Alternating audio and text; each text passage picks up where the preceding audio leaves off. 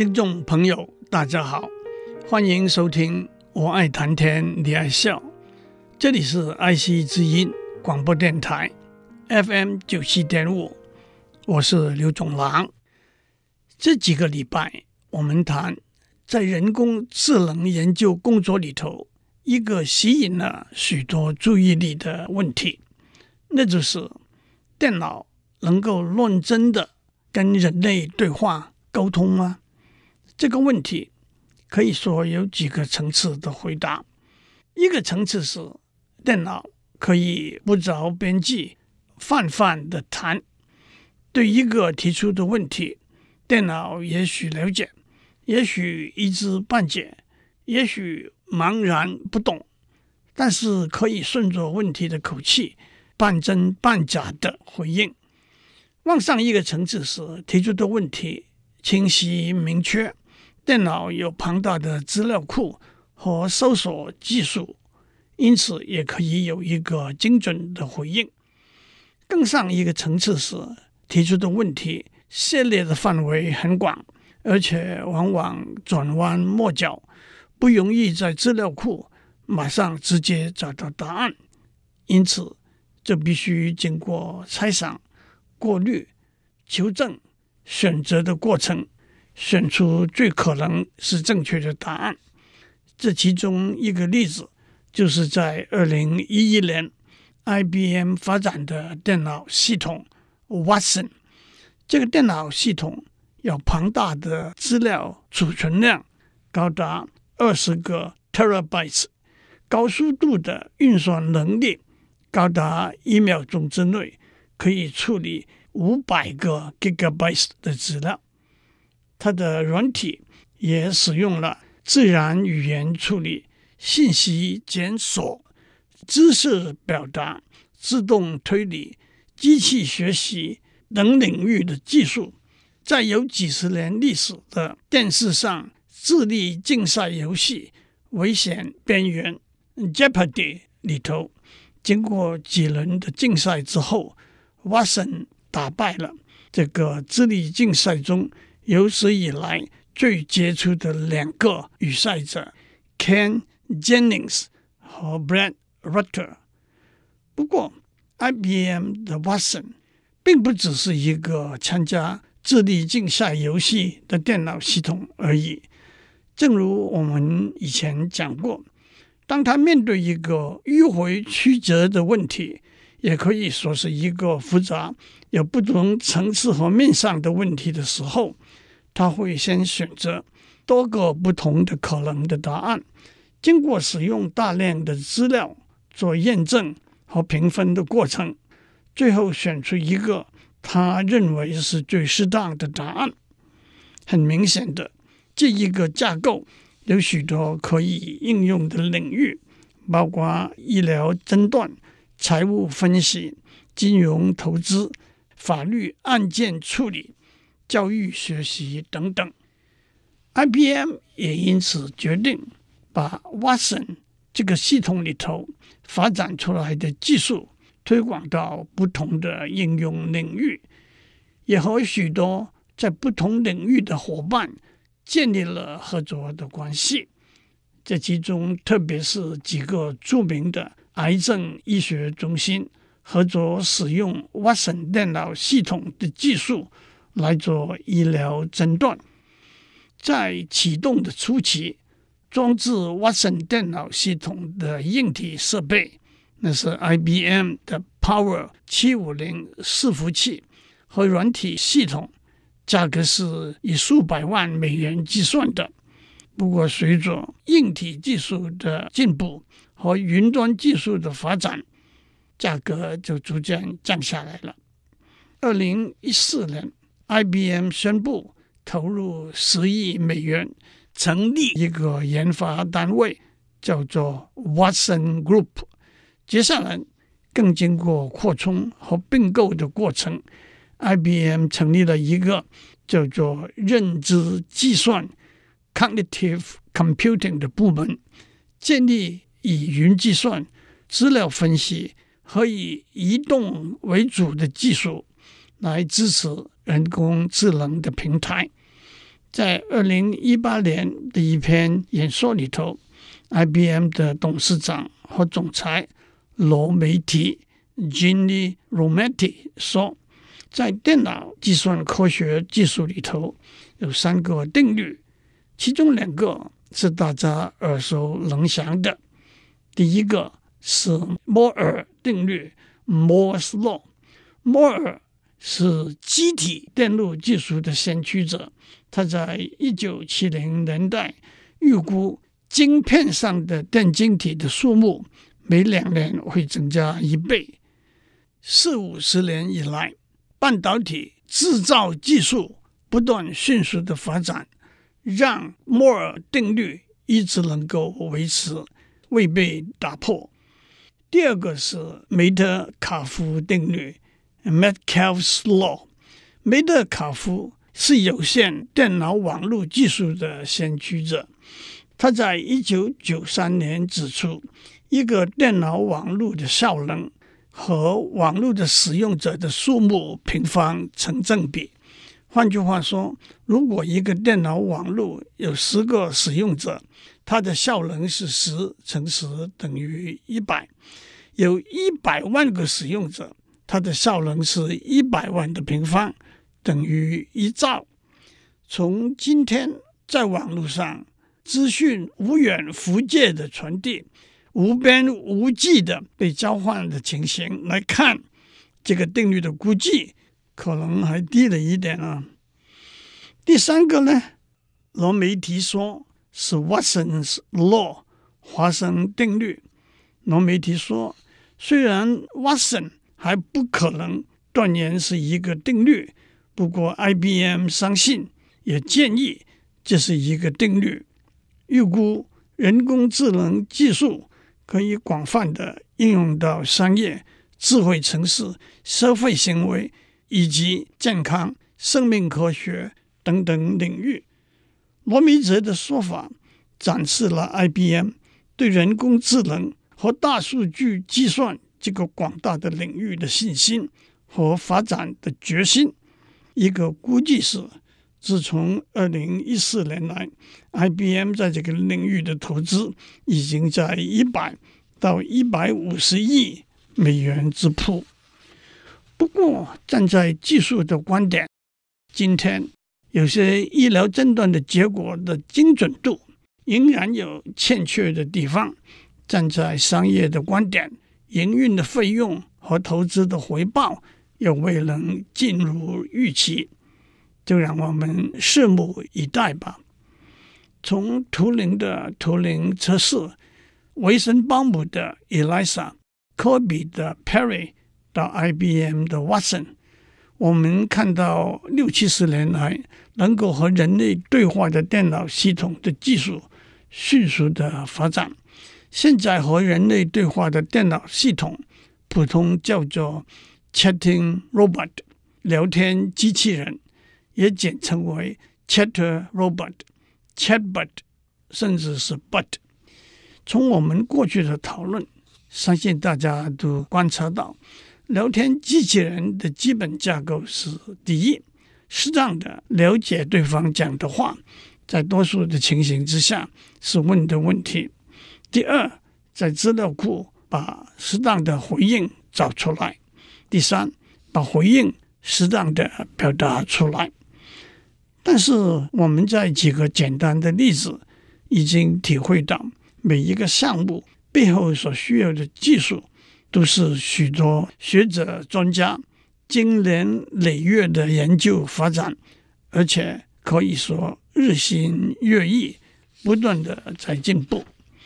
聊天机器人的应用非常广，我们可以回溯到二三十年以前。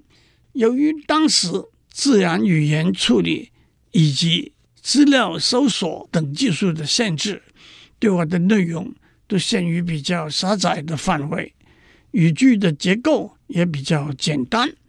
不过，随着这些技术的进步，聊天机器人应对的能力也不断增加。典型的应用例子包括航空公司的飞航路线和时间表、银行的顾客服务、天气预告、公共交通路线、餐厅的推荐和定位等等。上面是一个我在文献中找到，做了一些小小的非技术性更动的聊天机器人和顾客对话的例子。机器人：您好，顾客，你好。机器人：您想要买一台手机吗？顾客：是的。机器人：您想要买什么品牌的手机呢？苹果、三星还是宏达电？顾客：我要苹果的。机器人。您打算买什么价位的呢？顾客大约在新台币两万五千以下。机器人，那么您可以考虑 iPhone 8 Plus 或者 iPhone 8。让我打一个叉。按照二零一九年的市价，iPhone Ten 的几个 model 价格都在台币三万以上。顾客，他们的价钱是多少呢？机器人。iPhone 8 Plus 是两万四千四百，iPhone 8是两万一千三百五十。让我打一个叉，这个是两百五十六 Gigabyte Memory 的价钱。顾客，哪个的荧幕比较大呢？机器人 iPhone 8 Plus 它的荧幕是五点五寸，一零八零乘一九二零 pixels。让我打一个叉，iPhone 8的荧幕是四点七英寸。顾客，好的，我就要这一款机器人。谢谢，欢迎下次光临。讲完这些例子之后，正如在上面讲过，聊天机器人的确有极大应用的潜力。一个最明显也是最重要的领域，就是顾客服务。我们不难想象。任何一个公司企业都会想建立自己的聊天机器人，做 B to B 和 B to C 的对话。好消息是，已经有许多现成的平台，可以相当简单容易的在上面建立自己的聊天机器人。细节就留给有兴趣的听众吧。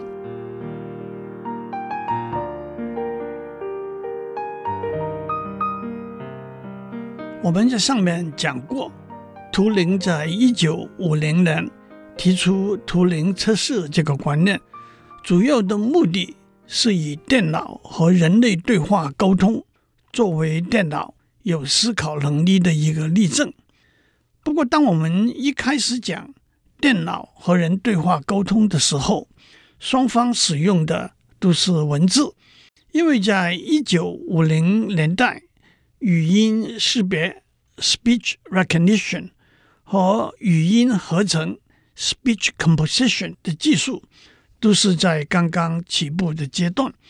电脑无法听得懂人对他讲的话，至于他讲的话的发音，马上会把他的身份暴露出来，无法通过图灵测试。可是多年以来，语音识别和合成的技术有了惊人的进步。今天和人类以语音对话的平台，不但能够选择不同的语言，英语、德语、日语等等，甚至连英国或者美国口音的英语、北京或者台湾口音的国语，都可以经过调整而应付自如。明显的，在许多情形之下，以语音作为媒介。是比以文字作为媒介方便的。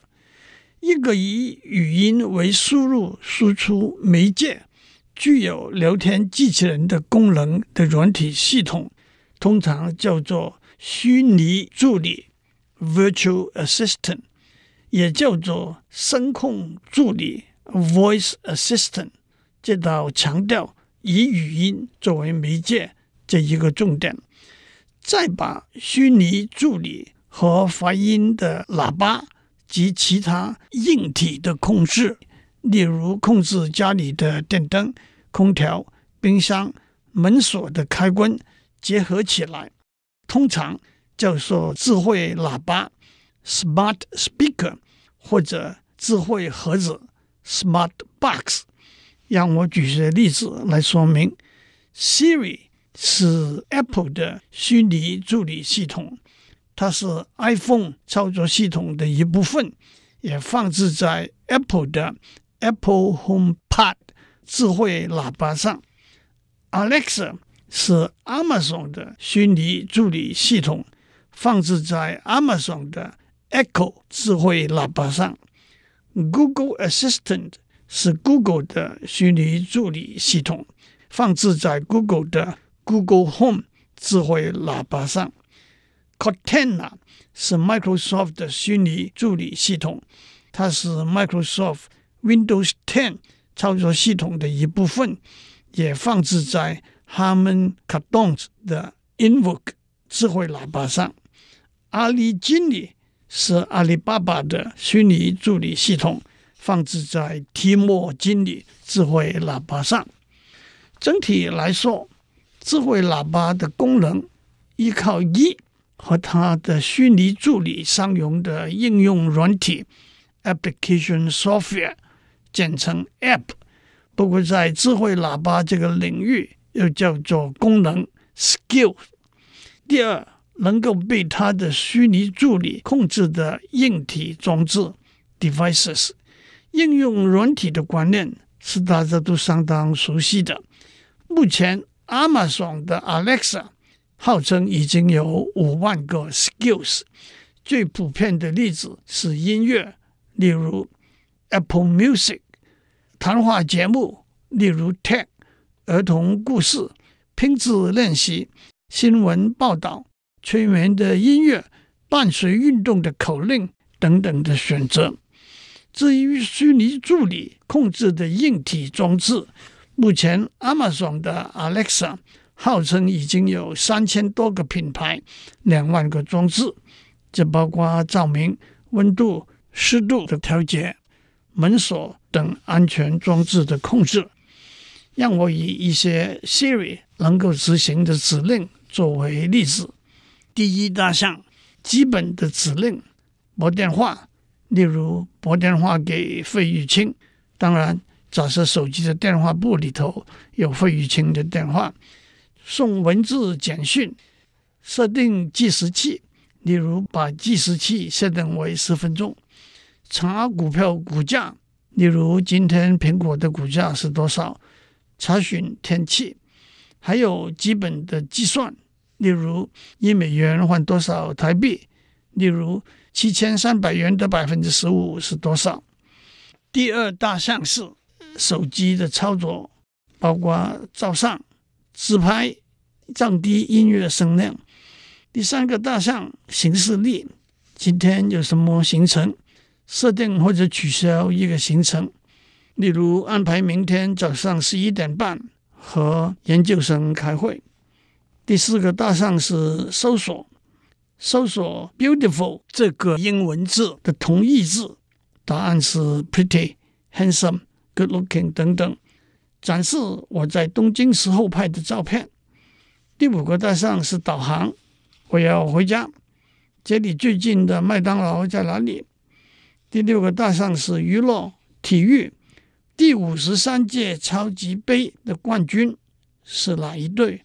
答案是 New England Patriots。林书豪是哪一个篮球队的队员？答案是多伦多的暴龙。第七个大项是音乐，例如停止播放或者请播放周杰伦唱的《青花瓷》。第八个大项是旅行，确定华航 CI 九二二的航程，答案是七点五十五香港起飞，九点三十抵达台北。第九个大项是翻译，Siri 可以翻译好几种语言，包括英语、德语。华语、西班牙语和意大利语，让我强调，这些都是来自 Siri 可以使用的 App。最后，让我指出，语音控制的装置安全和隐私是一个重要、值得注意的问题。如果骇客能够进入一个语音控制系统，他就可以把储存在系统里头的电邮、行程和个人资料读出来。有一个例子，就是一个骇客站在大门外，通过 Siri 发出打开大门的锁的指令。更进一步，研究人员发现语音控制装置回应超音波讯号的可能，那就是骇客可以以听不到的音波讯号入侵这些装置。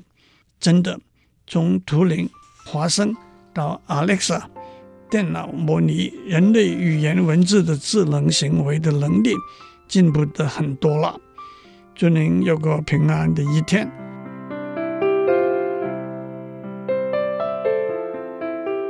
以上内容由台达电子文教基金会赞助播出。